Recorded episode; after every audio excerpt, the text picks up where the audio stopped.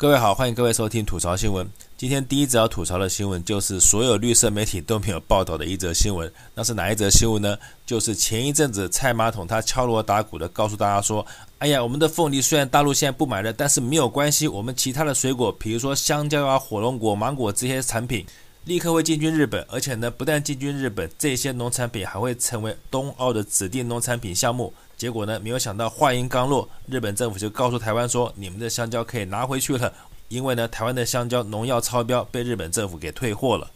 说到这边，我就觉得奇怪了，绿色媒体不是天天都在宣传说台湾跟日本的关系有多好吗？天天都在报道说，哇，日本人多么感谢台湾在日本三一一地震的时候伸出援手，大力金援，捐了一大堆钱给日本吗？照理说，台湾这么善待日本，日本人或是日本政府，你们是不是应该知恩图报？可是为什么就这么一个区区的农药超标这样的一个小问题，结果呢，台湾的香蕉就被日本政府给退货了呢？忘恩负义、落井下石，难道就是日本政府报答台湾的方式？那假如要照这么严格的食品检验标准的话，那好啊，那我就请问，要是到时候日本的福岛核辐射食品进口台湾的时候，台湾这个跪舔日本后，结果反而被日本在背后捅一刀的不要脸民进党政府？你们有可能比照办理，把日本的核辐射食品通通退回日本吗？我相信用屁股想就知道了，那是不可能的事情，对不对？因此呢，也难怪开始有台湾的网友担心说，凤梨被大陆退货，菜马桶你们解决的办法就是叫全台湾老百姓吃凤梨。那这一次香蕉被日本退货，难不成你们的办法还是要叫全台湾老百姓吃香蕉吗？喜欢吃香蕉的是猴子，是畜生，所以呢，要吃你们去吃。你们民进党不是一帮畜生，一窝畜生吗？要吃这些香蕉就你们去吃。台湾绝对不会有人跟你们这帮畜生抢的。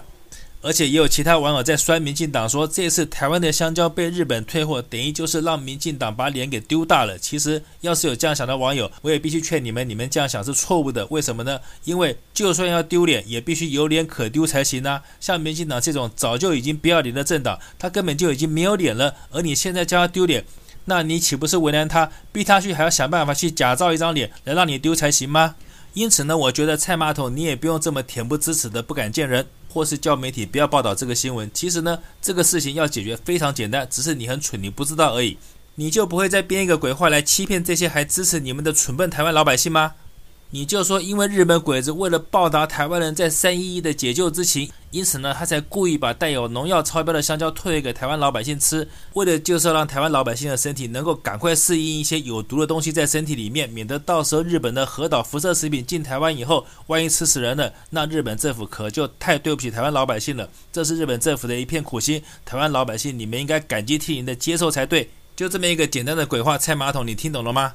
那第二个要吐槽的新闻还是跟立法委员王八有关，因为有征信业者惊爆，他说民进党里面还有十七个类似做过跟王八乙事件的未爆弹，也就是说我合理的猜测，征信业者你们的意思是不是想告诉大家说，民进党里面还有十七个不晓得是什么职位的人，他们现在也是做着跟王八乙同样的事情，就是他们已婚，但是呢，他们却在外面跟别人同居。其实，假如事情真是如此，大家应该也不会觉得奇怪，因为我们大家早就知道了，在民进党的传统里面，从王世坚到罗志正到王八乙，其实不都在在告诉大家，民进党里面只要有肯干的男人，保证背后一定有一个能干的女人，不是吗？只不过我觉得奇怪的是，既然是炸弹的话，为什么你征信业者不把它拿给媒体，把它引爆，而要把它变成未爆弹？弯弓不射箭，你征信业者跟媒体到底意义为何？难不成你们是要拿着这些绯闻资料，等到哪一天有机会的时候再来勒索，或是跟这些民进党的不管是公职人员或是立法委员同流合污吗？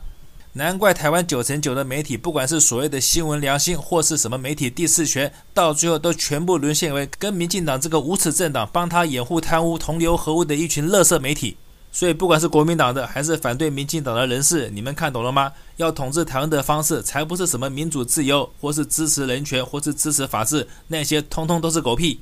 只要把台湾九成以上的媒体全部收编收买了，然后呢，叫他一方面跟征信业者合作去监控政治人物，然后一方面在一天到晚发布假新闻来欺骗跟愚弄台湾的老百姓，两相掩护，只要合作的好，何愁不能万年执政？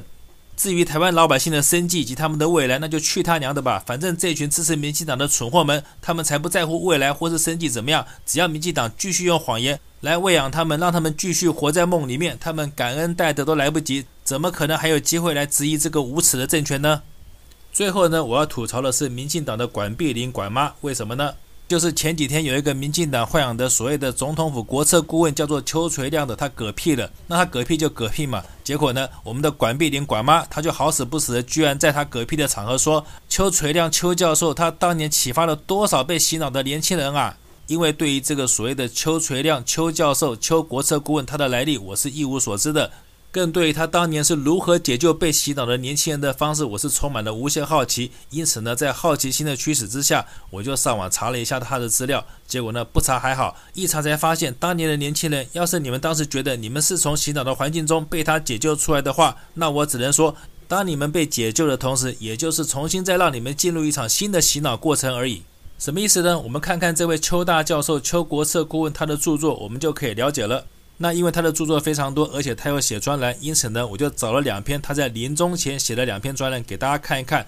来，大家看他是不是说台独的障碍就是习大大、小英跟赵少康？光看他专栏写的这三个人的标题，其中两个人是错误的，我们就可以知道他的内容还值得看吗？请问一下，习大大怎么会是台独的障碍呢？习大大只会是台独的末日，绝对不会是台独的障碍。就这么简单的一句话，你这个嗝屁的邱大教授，你在地下听到了吗？而赵少康也不可能成为台独的障碍，因为就算他想成为台独的障碍，他也没有这个能力。自从他说他出来想要选国民党的党主席开始到现在，不到六个月的时间，他的网络声量就已经从六万跌到三千。请问，一这样的微小声量，还有什么能力去阻止你们这些白痴台独分子的幻想呢？而最后一个蔡马桶，这个你倒是说对了，因为蔡马桶他从来就不是一个想台独的人，他从头到尾不过就是想借着台独的名义，然后拿到他的权力跟权位，进行了贪污，进行了搜刮台湾老百姓的财产而已。所以真正的台独障碍就是蔡马桶，并不是习大大跟赵少康。而在你的第二篇专栏的标题，你居然还写说赵少康会出卖台湾？请问，当你在阳间还活着的时候，难道你的眼睛是瞎了吗？现在会出卖台湾，会把台湾人的性命、台湾的利益，通通卖给美国、日本这样的人，难道是赵少康吗？还是你们民进党这帮畜生们？连蔡马桶这样的败类，你明知道他不可能是台独，而且是台独障碍，可是你却要支持他，让他成为台湾的领导人，有机会去荼毒及残害所有的台湾老百姓。光这一点。我看你根本就不是瞎了眼，你是瞎了心吧？像你这样的人早该下地狱了，还什么解救洗脑台湾年轻人？我呸！像你这种货色，要是有资格解救当年被洗脑的年轻人的话，那我也可以肯定，那些当年被你解救的年轻人，也早就被你再洗脑一次，变成跟民进党那帮人一起同流合污，一起搜刮台湾老百姓，进口有毒肉品，毒杀全台湾老百姓的那帮畜生而已。所以还好你嗝屁了。要是你这种人再来解救当今已经被洗脑过一次的台湾年轻人的话，那台湾年轻人除了万劫不复，除了一死以外，我觉得他们应该再也没有什么出路跟未来了。好，今天节目做到这边，谢谢各位收听。